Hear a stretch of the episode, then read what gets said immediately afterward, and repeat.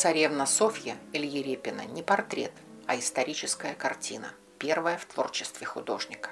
Полное название – «Царевна Софья Алексеевна через год после заключения ее в Новодевичьем монастыре во время казни стрельцов и пытки всей ее прислуги в 1698 году».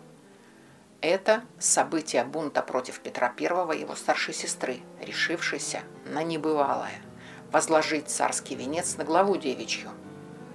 Темная келья. За окном видна голова висельника. Царевна стоит спиной к иконам, она не молится – не смиряется. Руки скрещены, фигура застыла, мощь скована. В глазах Софьи бешенство, и весь облик внушает страх. Репин следовал исторической правде. По эскизам из оружейной палаты жена шила натурный реквизит, сарафан из серебряной парчи с откидными рукавами, обшитый жемчугом, и рубашку с кисейными рукавами с золотой ниткой. Образ Софьи писан с трех разных моделей. Властная, сильная, волевая царевна – была некрасива, грубые черты лица и приземистая фигура. Полотно было показано в Петербурге, затем в Москве и во многих провинциальных городах.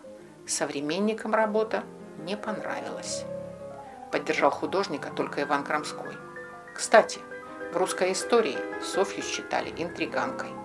С появлением феминизма ее воспринимают как сильную личность, опередившую время. Женщины-глыбы были всегда – и не только в русских селениях. На минуточку.